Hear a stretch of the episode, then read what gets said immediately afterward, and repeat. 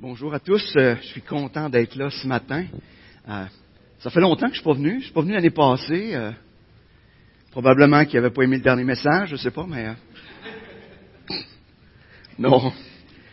C'est les horaires et tout ça, c'est tellement pas simple. Je peux pas commencer sans vous parler un petit peu de Saint-Liboire. sûrement vous en avez entendu parler un petit peu entre les branches. Eh, bon, je voulais changer la photo là parce que il doit être dix ans qui sont passés depuis euh, ce temps-là au moins. Euh, mais donc, il s'est passé bien des choses. Bien des choses. Ben un, ça fait dix ans. Dix ans que l'Église est démarrée. En, février, ça l'a fait dix ans. Alors cette année, euh, en quelque part, ben, on a arrêté la date le 15 septembre. On veut fêter le dixième anniversaire, et on a arrêté cette date-là parce qu'on aurait pu la faire en février, mais c'est parce qu'en même temps, on était en démarche pour être reconnu comme une église d'association. Donc, on a eu le comité euh, des candidatures qui sont venus, puis ils vont nous recommander. Euh, que donc, ça c'est heureux. Ça devrait se faire au Congrès, donc de manière plus officielle, mais donc euh, maintenant, on va être une église reconnue de l'association, et ça c'est une, belle chose. Autre chose aussi, ben, le dimanche, on a à peu près une cinquantaine de personnes de façon régulière qui se réunissent faut pas oublier qu'on a commencé avec une petite poignée, on était 12, 12, 15, et là maintenant, une cinquantaine de personnes. Si tout le monde serait là, ce qui arrive jamais à l'Église, hein, est-ce que tout le monde qui fréquente l'Église de Saint-Hyacinthe sont tous les dimanches ici? Oui? Ben, gars, soit, soit, soit effectivement que c'est un menteur, ou ben, soit que, mais si on était toutes là, on serait probablement plus qu'une cinquantaine, mais donc, quand même une cinquantaine de personnes qui se réunissent, et ça, c'est tout un encouragement. Des églises maisons, on a quatre églises maisons qui se réunissent de manière, chaque église maison se réunit aux deux semaines. On a une, une à Drummondville, une à Saint-Nazaire, une à Saint-Liboire et une à Saint-Valérien. Fait que, mais nous, euh, désolé, mais tu sais, Saint-Liboire, on, on, drive large. On a du monde qui vient de chez nous, qui viennent d'aussi loin que McMasterville. Fait que ça, on négocie, là, moi puis euh, Stéphane, là-dessus. Euh, et on en a d'autres, l'autre bord, qui viennent jusque de Saint-Cyril de Wendover. Ça, c'est l'autre bord de Drummondville. Fait que les gens viennent à l'église de... Et là-dessus, les gens sont répartis sur une dizaine de villages, plus que dix, ce serait une douzaine de villes ou villages dans la région. Et ça, c'est un encouragement parce que notre but, quand on a démarré l'église à Saint-Liboire, c'est de pouvoir rayonner dans chacun de ces villages, là, autour de Saint-Liboire, et c'est ce qui est en train de se faire. Ce que Dieu avait promis est en train de s'accomplir. Et ça, c'est, ça nous réjouit grandement. Et euh, la semaine prochaine, on va avoir un baptême. Donc, ça, c'est aussi un encouragement pour l'Église. Et c'est intéressant, euh, cette semaine, euh, tu sais, il y a des gens qui viennent à l'Église, ça fait des années qu'ils sont là, mais on ne sait pas s'ils ont donné leur vie à Christ ou pas. Tu sais. Ils sont là. Mais ils viennent, ils sont réguliers, plus réguliers que les chrétiens des fois, même, sont là. là, je m'étais dit, ah, faut que j'aille en visiter un de ceux-là. Fait que j'ai emmené un autre frère avec moi, on est allé le visiter jeudi, puis il a fait profession de foi. Fait que je vous encourage comme Église. S'il y a des gens qui sont dans l'Église, qu'on n'est pas sûr, allez les voir. Allez les voir. Allez les voir. Et en tout cas, on est très bien encouragés. J'étais un peu tiraillé ce matin parce qu'il va revenir à l'église, puis là, j'avais hâte d'entendre ce qui s'est passé. Fait que de venir ici. Hein, mais le Seigneur va se charger. Je suis allé justement avec un autre frère. Donc, en même temps, des belles choses, beaucoup de belles choses, mais ce qui vient avec les, les belles choses, c'est des fois c'est le travail de l'ennemi aussi.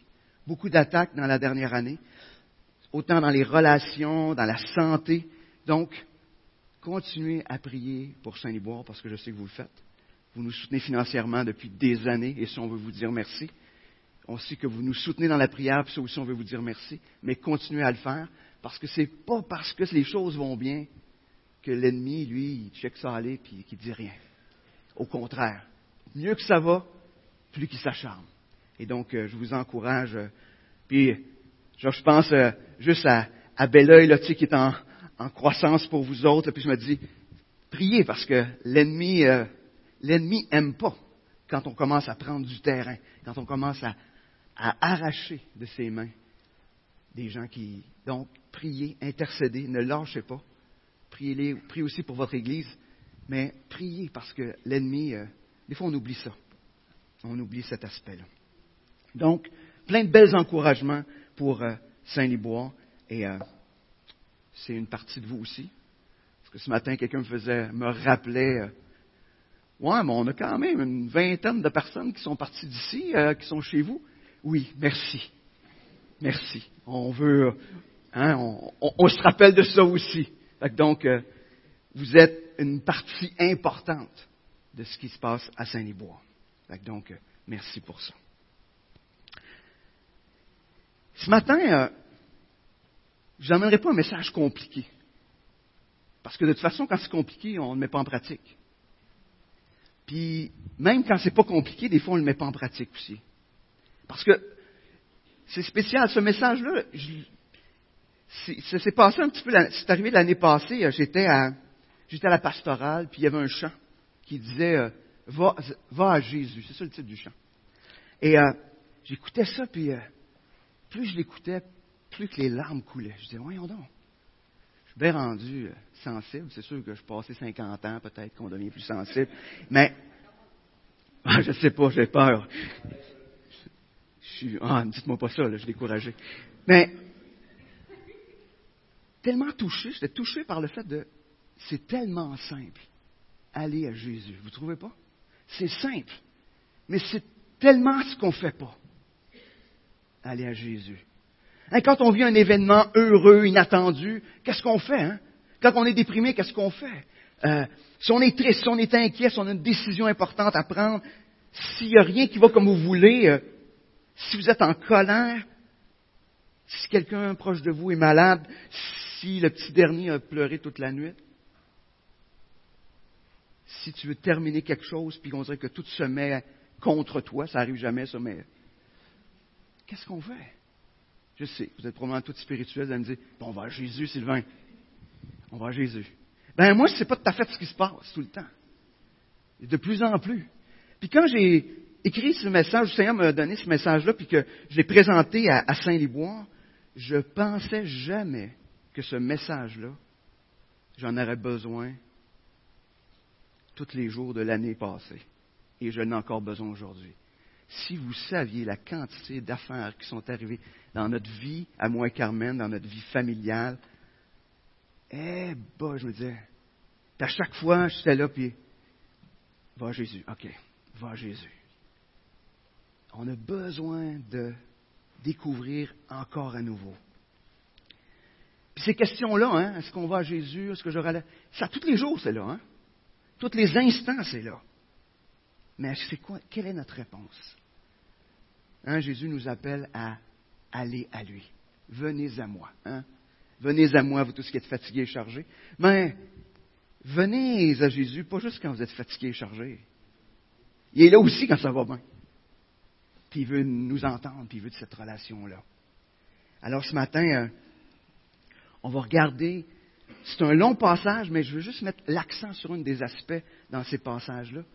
Quatre personnes qui sont allés à Jésus. Quatre. Ils sont une derrière l'autre. C'est des textes que vous connaissez, mais ce matin, je veux juste pointer sur le fait qu'ils sont allés à Jésus dans leur situation bien précise. Donc, avant d'aller dans, le texte, tourner justement vers celui qu'il faut aller vers. Et on va lui demander qu'il puisse nous guider. Seigneur, ce matin, euh, on veut apprendre à aller à toi. Seigneur, on sait tous que c'est ce que tu désires pour chacun de nous, mais Seigneur, quelle lutte. Quelle lutte à chaque instant, quelle lutte à chaque jour.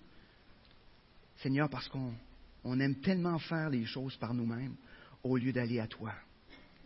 Et Seigneur, tellement de fois on va à toi juste quand on a l'impression qu'il n'y a plus d'autres possibilités. Seigneur, ce matin, viens encourager mes sœurs, mes frères à aller à toi en toutes choses, en toute occasion. Merci Seigneur parce que je sais que tu vas parler à nos cœurs ce matin. Amen. Donc, c'est dans l'évangile de Marc. On va commencer dans Marc 4, à partir du verset 35. Euh, de ces, un de ces premiers récits-là où certains sont allés à Jésus, un texte qu'on connaît bien.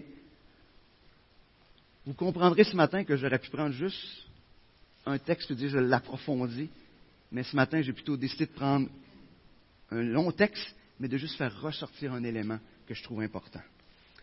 Donc, ce même jour, sur le soir, Jésus leur dit, passons sur l'autre bord. Après avoir renvoyé la foule, ils l'emmenèrent dans la barque où il se trouvait. Il y avait aussi d'autres barques avec lui. Il s'éleva un grand tourbillon et les flots se jetaient dans la barque, au point qu'elle se remplissait déjà. Et lui, il dormait à la peau, sur le coussin. Ils le réveillèrent et lui dirent, Maître, ne t'inquiètes-tu pas de ce que nous périssons? S'étant réveillé, il menaça le vent et dit à la mer, Silence, tais-toi. Et le vent cessa. Et il y eut un grand calme. Puis il leur dit, Pourquoi avez-vous si peur? Comment n'avez-vous point de foi? Ils furent saisis d'une grande frayeur et se dirent les uns aux autres, Quel est donc celui-ci à qui obéissent même le vent et la mer? Hein, cette histoire-là, tout commence par des disciples qui veulent prendre soin de Jésus. Ils disent, garde, tu as une grosse journée, viens-t'en, embarque dans le bateau, couche-toi à l'arrière, on prépare le petit coussin. Repose-toi, Jésus. Repose-toi. Nous autres, on va s'occuper de t'emmener à bon port. C'est une bonne intention, vous ne trouvez pas? Mais il n'y a rien de mauvais dans cette intention-là. Ils veulent prendre soin de Jésus. Mais là, cette belle journée se, se revire de bord euh, assez rapidement. Hein, ils sont sur euh, le lac, et là, ça parle de tourbillon. Hein? Tourbillon, je ne sais pas si ça vous signale quelque chose pour vous autres. Quelque chose qui tourne, hein? ça ressemble à un vent, peut-être une petite tornade, quelque chose comme ça, ou une grosse. Mais imaginez, ces gars-là, sont, pour plusieurs, sont habitués de naviguer, et là, tout à coup, ça dépense leur capacité. Parce que selon leur, leur compréhension, ils vont tous périr. Jésus, il dort. Je ne sais pas comment il faisait, même si c'est à l'arrière puis que ça brasse moins. Hein, même si arrière ça brasse moins, il va y avoir de la vague un petit peu quand même. Euh, l'eau devait rentrer un petit peu des fois aussi, je ne sais pas. Il dort. Jésus dort.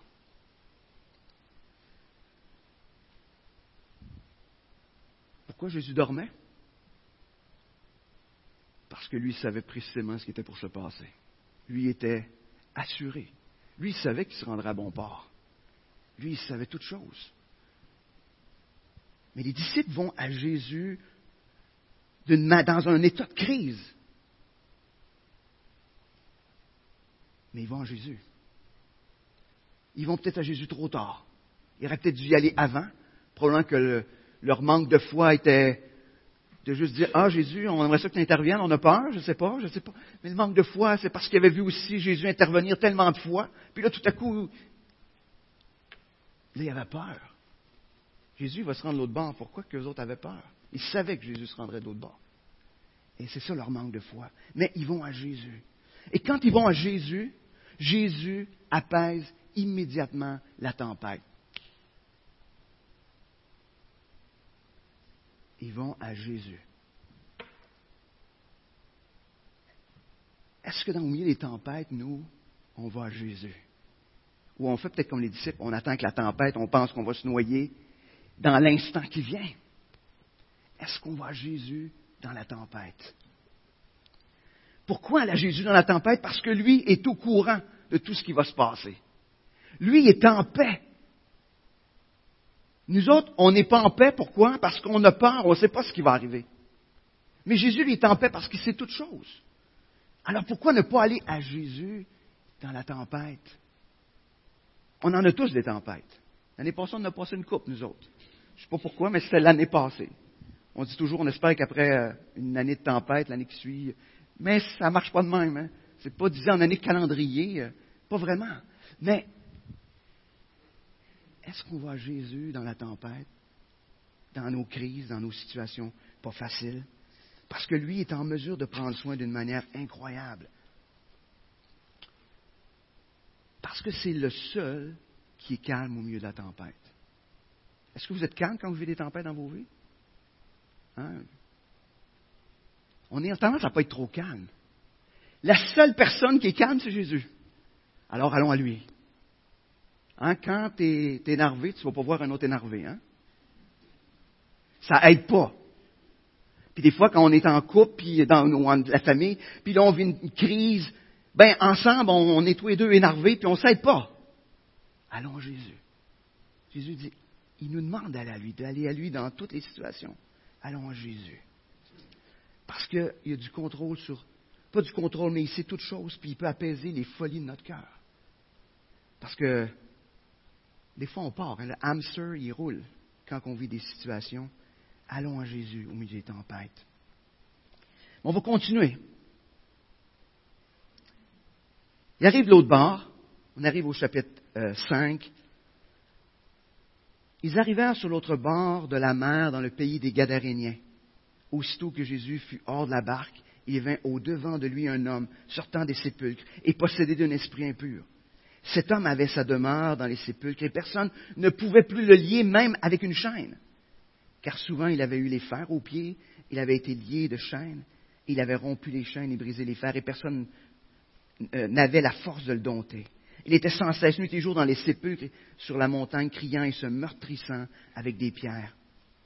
Ayant vu Jésus de loin, il a couru, se prosterna devant lui, et s'écria d'une voix forte, Qu'y a-t-il entre moi et toi, Jésus, fils du Dieu très haut? Je t'en conjure au nom de Dieu, ne me tourmente pas. Car Jésus lui disait, Sors de cet homme, esprit impur. Cet homme-là n'a plus le contrôle sur sa vie. On en convient. Possédé d'une légion de démons. Là, vous dire, ouais, mais Sylvain, là, on ne vient pas nous parler de gens possédés d'une légion de démons ce matin. Mais vous allez voir qu'il y a des éléments importants à retirer de cette histoire-là quand même. Cet homme-là est hors de sens. Cet homme-là, il s'automutile. Tout le monde a peur de cet homme-là. Personne ne croit que cet homme-là va s'en sortir. Il est à l'extérieur de la ville. Personne. Personne ne veut rien savoir de lui. Il n'y a rien à faire. Il n'y a rien à faire avec ce gars-là. C'est ce que les gens disent tout autour. Rien à faire. D'ailleurs, ils ont essayé. Hein, ils l'ont même attaché avec des chaînes, puis ça n'a pas résisté. Il n'y a rien à faire. Mais cet homme-là, il va arriver Jésus. Il va arriver de loin. Malgré qu'il est hors de sens, il va à Jésus. Il va à Jésus.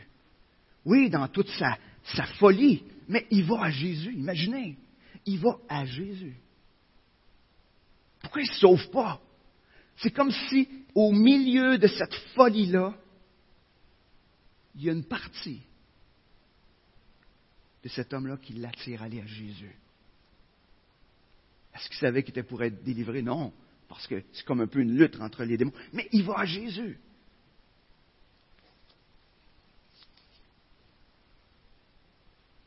Et euh, qu'est-ce qui se passe? Cet homme-là est délivré totalement, rapidement. Wow!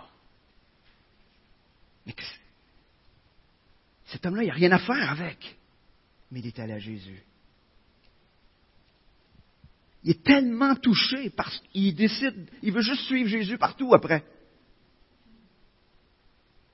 C'est l'effet de quand on voit Jésus. Quand on voit Jésus puis qu'il intervient dans nos vies, on veut toujours le suivre après. Jésus l'a utilisé autrement. Le texte nous dit plus loin hein, qu'il l'a envoyé tout autour. Et euh, il a dit d'aller dans sa ville, mais finalement il est allé dans toute la décapole. Fait que la ville est devenue grande tout à coup. Il ne pouvait pas faire autrement que de parler de Jésus. Il était délivré de cette folie-là. Nous, on n'expérimente peut-être pas ça, hein, des possessions démoniaques. Mais des fois, il y a des choses dans nos vies sur lesquelles on a perdu le contrôle. Des péchés avec lesquels on lutte, qu'on ne peut pas s'en sortir. Euh, des combats qu'on semble perdus d'avance, qu'on a décidé de même plus se battre. Parce qu'il y a rien, on dit, ah. Il y a peut-être même des gens qui nous voient aller, ou des gens, nous, qu'on voit aller, puis on dit, il n'y a rien à faire. Ça ne marchera pas. On jette la serviette, comme on dit. Il n'y a rien à faire. Il n'y a rien à faire. Mais euh, Au milieu de tout ça, allons Jésus. Allons Jésus. Jésus, s'il est intervenu dans la vie de cet homme-là possédé d'une légion de démons, était capable de le délivrer totalement, instantanément, il n'y a absolument rien dans vos vies qui est à l'épreuve de lui. Il n'y a rien. Puis il n'y a rien non plus qui est à l'épreuve de ce qui se passe dans la vie des gens que vous connaissez, qui semblent peut-être en ce moment dépourvus de sens dans leur comportement. Il n'y a rien qui est à l'épreuve de Jésus. Allons à Jésus. Va à Jésus. Vas-y.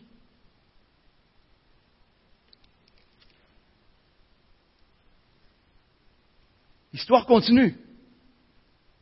Des gens qui vont aller à Jésus. Jésus repart dans la barque, il retraverse encore. Sais pas si les disciples avaient la chienne un petit peu. Ils disent pas trop Winner à traverser le lac avec lui. On ne sait pas ce qui va arriver. Peut-être ça aurait été le fun, une deuxième tempête, c'est juste pour les tester, voir. Moi, j'aurais fait ça, mais Jésus, c'est pas ce qu'il fait. C'est juste dire, ouais, ils ont-tu compris le premier coup, on va checker une deuxième, une shot. Mais je ne sais pas si vous imaginez déjà, hein, les disciples, la tempête qui s'apaise, là, sont comme à bouche bée. Là, il arrive l'autre bord, il y a encore la mâchoire qui était descendue un peu. Là, ils voient ce qui arrive avec ce démoniaque-là. Là, c'est comme, OK. Là, on repart. Là, et, il devait dire, euh, qu'est-ce qui va arriver encore?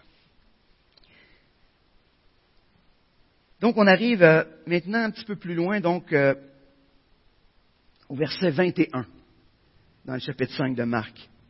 Ça nous dit, euh, Jésus, dans la barque, regagna l'autre rive, où une grande foule s'assembla près de lui. Il était au bord de la mer. Alors vint un des chefs de la synagogue, nommé Jarius, qui, l'ayant aperçu, se jeta à ses pieds et lui adressa cette instante prière.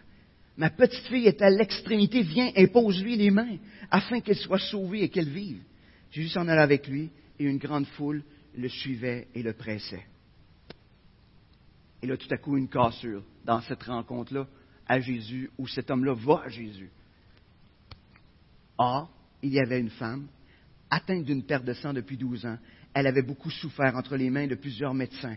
Elle avait dépensé tout ce qu'elle possédait et elle n'avait éprouvé aucun soulagement, mais étant allée plutôt en appirant. Ayant entendu parler de Jésus, elle vint dans la foule par derrière et toucha son vêtement. Car elle disait, si je puis seulement toucher ses vêtements, je serai guérie. Au même instant, la perte de sang s'arrêta et elle sentit dans son corps qu'elle avait été guérie de son mal. Wow! On pourrait continuer, mais déjà là, on a l'essence même de cette histoire-là. Imaginez au milieu d'une rencontre importante, Jarius qui est là, qui, qui est allé à Jésus. On va revenir parce que l'histoire nous parle de lui, mais il y a cette femme qui va à Jésus en secret, par derrière. Parce que cette femme, c'était une femme, à cause de sa perte de sang, était considérée comme impure. Juste le fait d'aller toucher Jésus, c'était tout un risque, hein, parce que c'était de le rendre impur. Parce qu'elle l'avait touché. Imaginez, pendant 12 ans, cette femme, elle est considérée impure. Je ne sais pas si vous imaginez ça. 12 ans le regard des gens sur cette femme, c'est impur. Parce qu'elle est obligée de l'annoncer en plus. Parce que pour pas que les gens s'approchent puis qu'ils deviennent impurs eux-mêmes, elle est obligée d'annoncer Je suis impur. Elle se promène avec sa pancarte. Ben, peut-être pas de cette manière-là, mais d'une certaine manière, disant Je suis impur. Ne m'approchez pas, ne me touchez pas. Cette femme-là est allée voir tous les médecins possibles et probablement les médecins non possibles Hein? Ceux qui se disent qu'ils peuvent te guérir. Euh, et ce que ça nous dit, c'est qu'elle a dépensé? Tout ce qu'elle avait. Tout. Cette femme n'a plus rien. n'a plus absolument rien.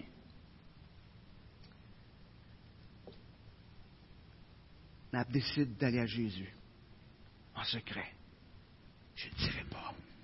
Si je peux juste toucher, je, je veux juste m'approcher de Jésus un petit peu. Juste tout, tout proche. Je touche juste son vêtement, là. Tout d'un coup, tout d'un coup, cette femme-là prend le risque d'aller à Jésus avec toutes les conséquences possibles. Toutes les conséquences possibles. Et qu'est-ce qui se passe? Elle est guérie immédiatement.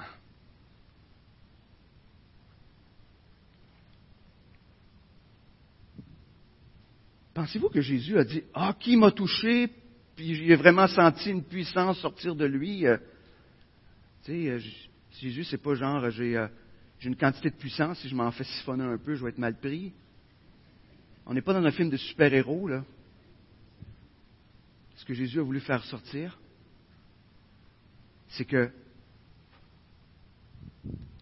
cette femme-là a pris le risque de s'approcher de moi. Et ça doit être connu que cette femme-là a eu la foi. Ce tout petit grain de foi. Tout petit, tout petit, hein? Parce qu'elle s'est dit, je vais prendre le risque, j'ai rien à perdre. Elle a pris le petit, un petit risque. Et Jésus l'a guéri.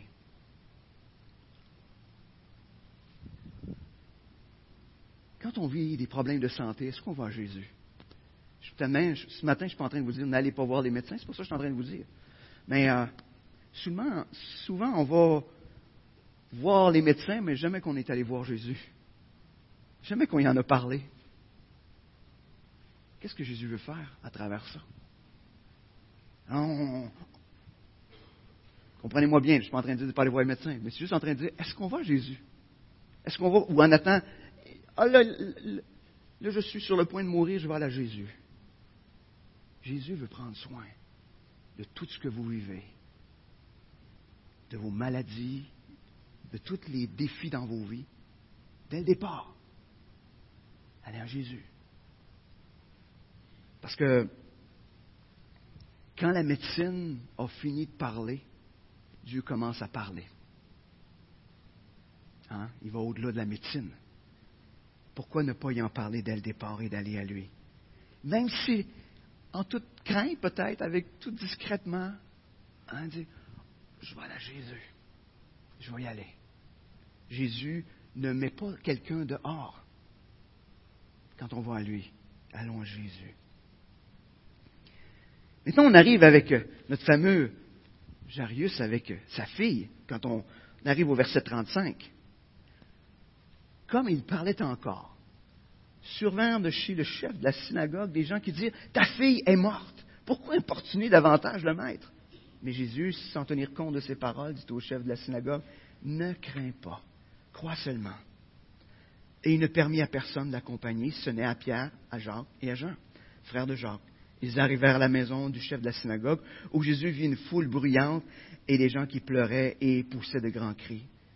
Il entra et leur dit, Pourquoi faites-vous du bruit? Pourquoi pleurez-vous? L'enfant n'est pas morte, mais elle dort. Et ils se moquèrent de lui. Alors, ayant fait sortir tout le monde, il prit avec lui le père, la mère de l'enfant et ceux qui l'avaient accompagné. Il entra là où était l'enfant. Il la saisit par la main et lui dit, Talita kumi, ce qui signifie jeune fille, lève-toi, je te le dis. Aussitôt la jeune fille se leva et se mit à marcher, car elle avait douze ans. Et ils furent dans un grand étonnement. Wow.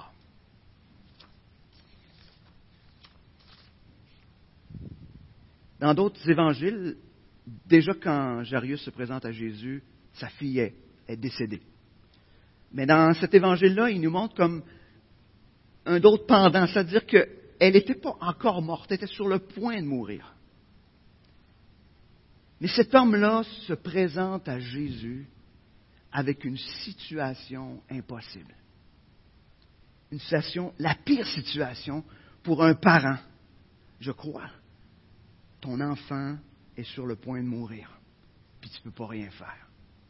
Comme parent, en tout cas, moi j'ai des enfants, puis ce serait la, pire histoire qu'on peut, dans notre vie de parent, des enfants qui sont sur le point de mourir ou en train de mourir. Une situation dramatique. Je ne sais pas si Jarius, dans sa tête, s'est dit Qu'est-ce qu'a fait là, cette femme-là? Est allée toucher Jésus. Jésus, là, garde si, hein? Parce que là, quelqu'un est venu dire, elle est morte. Il vient plus déranger Jésus. S'il était venu tout de suite, puis qui n'avait pas été dérangé par cette femme-là qui avait la perte de sang. L'histoire ne nous dit pas ça, mais des fois, on serait peut-être porté, nous, à faire ça comme ça, à dire Hé là, mais semble, pourquoi Jésus t'a été retardé? Moi, je crois que Jésus n'est jamais retardé. Hein?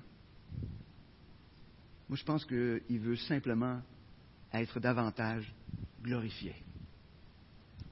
Parce que quand il retarde, la même histoire quand on regarde avec euh, Lazare qui était mort, ben, est-ce qu'il était retardé? Non, il avait choisi peut-être d'être retardé, mais il voulait m'a démontré sa puissance d'une manière encore plus grande.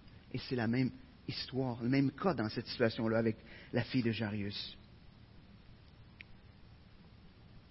Jésus lui dit, il lui demande un pas de foi à cet homme-là. Il dit, regarde, on dit qu'elle est morte là, fais-moi confiance, crois-moi.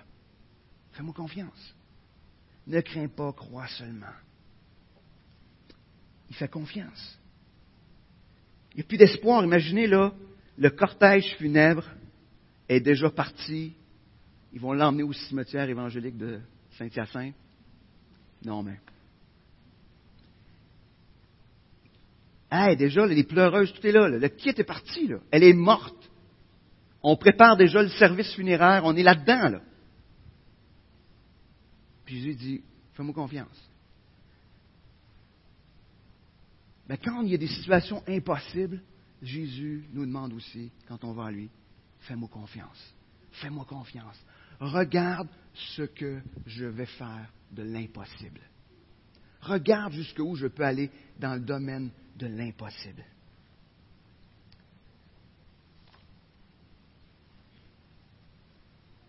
Moi, je peux vous dire, avec des situations que j'ai vécues l'année passée, que Jésus, il va au-delà de l'impossible. Je ne peux, pas vous nommer parce que c'est des, des, personnes que je ne veux pas qu'ils soient euh, affichées à rien, mais j'ai vu dans ma famille l'impossible être transformé par l'intervention de Dieu. Par l'intervention de Dieu. Jésus redonne la vie. Quand on vit des situations impossibles, difficiles au niveau de nos familles, qu'est-ce qu'on fait? Est-ce qu'on voit Jésus?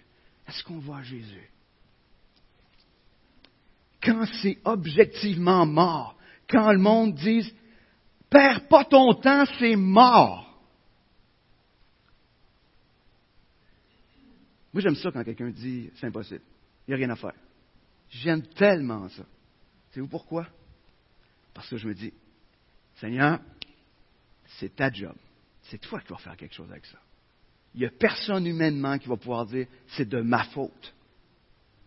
Il y a juste le Seigneur qui peut le faire. Mais il faut aller à Jésus. Allons à Jésus. Ce matin, mon désir, c'est qu'on puisse aller continuellement Jésus. Des belles affaires, des moins belles affaires, aller à Jésus. C'est simple, aller à Jésus. Vous ne trouvez pas?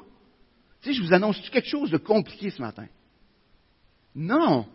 Mais X, ça a l'air compliqué parce que ce n'est pas ça qu'on fait. En tout cas, à moins que vous soyez vraiment, vraiment différent de moi, mais ce n'est pas ce qu'on fait naturellement. Naturellement, on essaye tout ce qui est humainement possible de faire, on y va, on le fait. Même au-delà de, tu sais.